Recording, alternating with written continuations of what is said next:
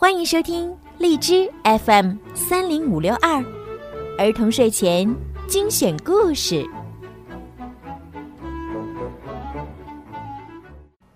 小朋友们，你们好，欢迎收听并关注公众号“儿童睡前精选故事”，我是小鱼姐姐。又到了听睡前故事的时间了。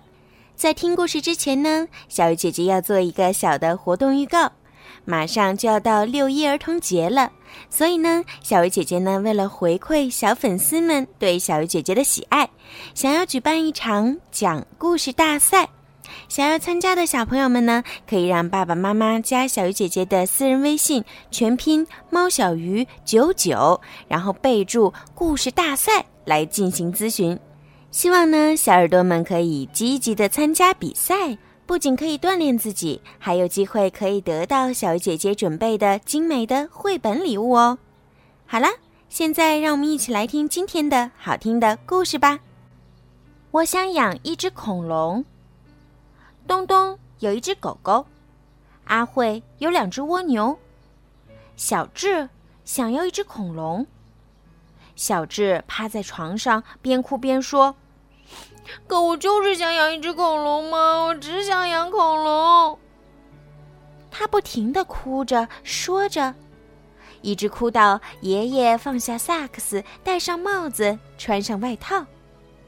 爷爷说：“小家伙儿，这么想养一只恐龙啊？嗯，小男孩是该有只恐龙的。”爷爷带着小智来到了恐龙超市。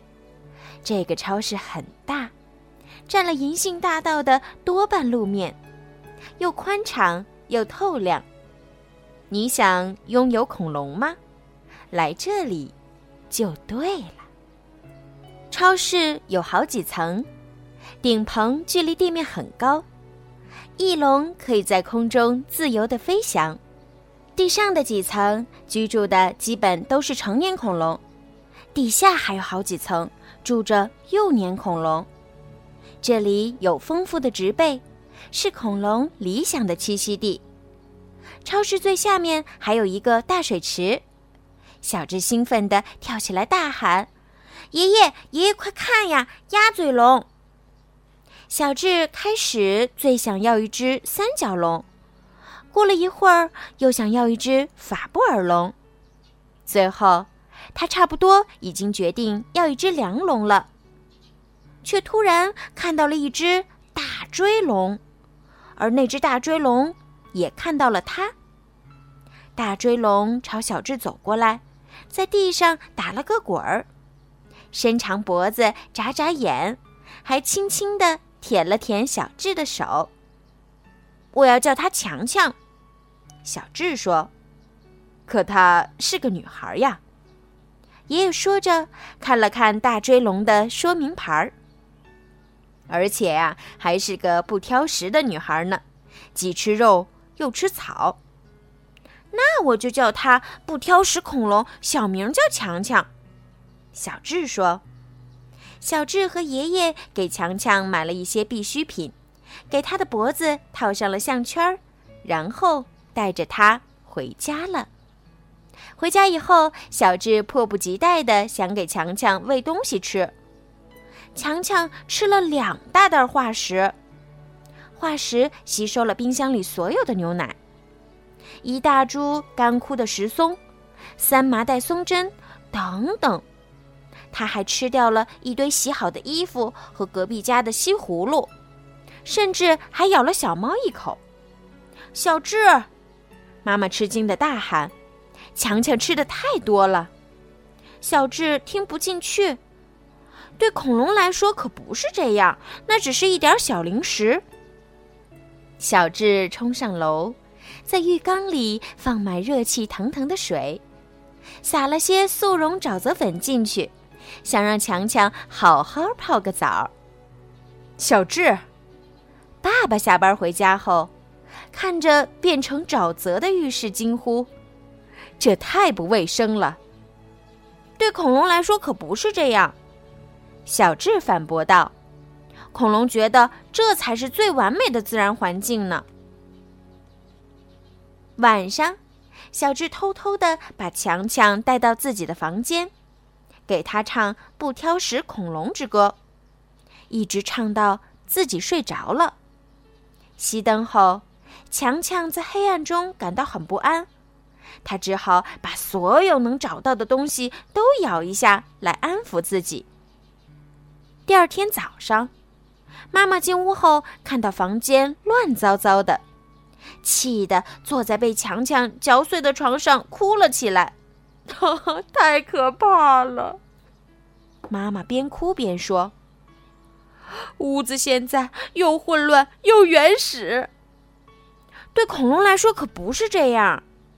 小智尽量耐心的解释：“恐龙觉得这样才更像他的家。”小智穿好衣服。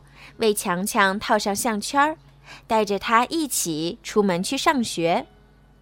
路上，强强看见一辆大卡车驶过来，以为他要袭击自己，就冲上前去，猛地将卡车头掀了起来。卡车司机火冒三丈，扯着嗓子朝强强大吼：“干什么呀？这可是我们公司最好的卡车！”我的恐龙才不这样想。小智生气的对司机喊道：“他觉得这是一只霸王龙。”小智拖着强强来到学校，同学们看到后都觉得养只恐龙做宠物真是酷毙了。